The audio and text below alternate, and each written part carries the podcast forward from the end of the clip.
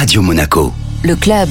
Sylvain Pagnon, bonjour. Bonjour. Vous êtes pêcheur artisan, vous venez de Marseille et nous sommes ensemble à Monaco au sommet de la gastronomie durable. Vous êtes euh, venu présenter euh, la manière dont vous travaillez. En fait, vous avez une approche durable assez maîtrisée des ressources que vous prélevez. Oui, l'idée c'est de pêcher moins pour pêcher mieux. Donc il faut valoriser pour ça la, ressource. Et je suis aussi là pour présenter ben, les difficultés liées à, tout ce processus, euh, que ce soit au niveau réglementaire, euh, le changement climatique, euh, tout ce qui nous impacte actuellement. Vous, dans votre métier, vous pratiquez la pêche à bord d'un petit filayeur. C'est un petit bateau d'11 mètres 80. Et vous travaillez uniquement au filet ou à la canne, c'est ça? C'est ça, je travaille uniquement au filet à la canne, ce qu'on appelle les arts dormants. Il y a aussi le, casier et le palang. C'est des arts qui n'abîment pas le sol, on racle pas le fond marin comme les chaluts. Ça nous permet de, préserver toutes les, qualités de, refuge du sol et d'abri à poissons, ce qui permet d'avoir une meilleure biodiversité sur le fond marin. Pour avoir une idée en quantité, vous ramenez combien par jour de poissons? Au maximum 100 kg de poissons par jour, ce qui est vraiment euh, très très peu euh, par rapport à la, moyenne française euh, où les pêcheurs industriels ramènent eux plusieurs tonnes par jour de poissons. Typiquement, il y a les gros chalutiers industriels de 250 mètres où ils sont beaucoup à bord, ils sont plus d'une vingtaine, mais ils font 250 tonnes de poissons dans la nuit. Donc on est vraiment sur des proportions très différentes. Et donc ces 100 kilos de poissons à peu près que vous ramenez, ensuite vous, les vendez euh, vraiment au niveau très local à un réseau que vous entretenez. C'est ça. En fait, j'ai trois niveaux de, réseau. J'ai mes restaurateurs, euh, les particuliers, et je vends aussi au réseau Poiscaille à Paris, qui est en fait euh, un intermédiaire qui vend directement aux clients. Ils font des paniers de poissons et ils nous valorisent le poisson beaucoup mieux que si on vendait par la criée ou, par des marieurs classiques. Mais du coup, c'est organisé de façon géolocalisée, euh, Poiscaille, pour vendre aux gens qui sont près de là où vous avez votre activité?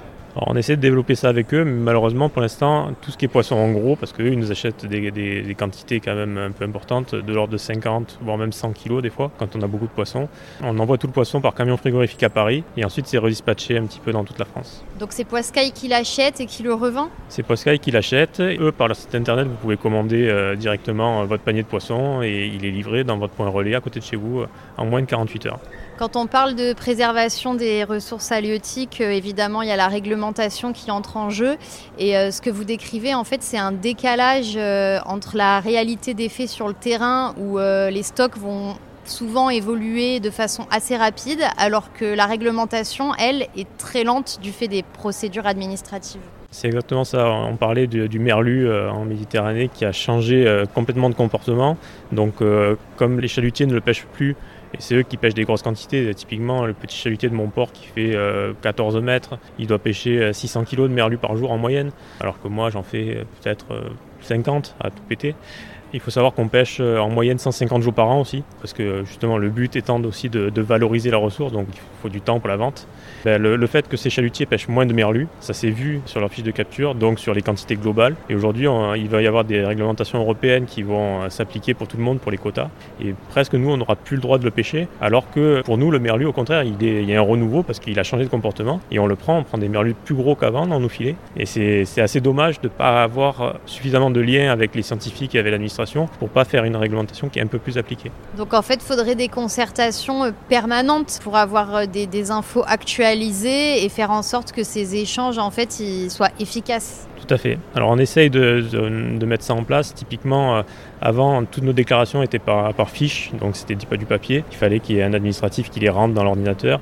Aujourd'hui, on est passé sur des applications qui nous permettent de déclarer nos, nos poissons directement au cul du bateau et de, du coup on est plus rapide. Mais effectivement, il faudrait qu'on ait plus d'échanges avec les scientifiques pour pouvoir euh, faire évoluer la réglementation plus rapidement. Mais il faudrait que la réglementation soit plus locale aussi. Typiquement, ce serait bien qu'on n'ait pas que des réglementations européennes, mais qu'on ait des réglementations, peut-être des arrêtés municipaux, des trucs comme ça, sur des poissons en fait, qui dépendent que de notre zone de pêche. J'ai une dernière question euh, sur votre profil, parce que vous êtes euh, ingénieur de formation, mais désormais vous êtes pêcheur, et en fait vous allez un, peu allier vos connaissances, parce que vous avez envie de développer un bateau avec une voile automatique pour pouvoir euh, pêcher en consommant moins de carburant, c'est ça?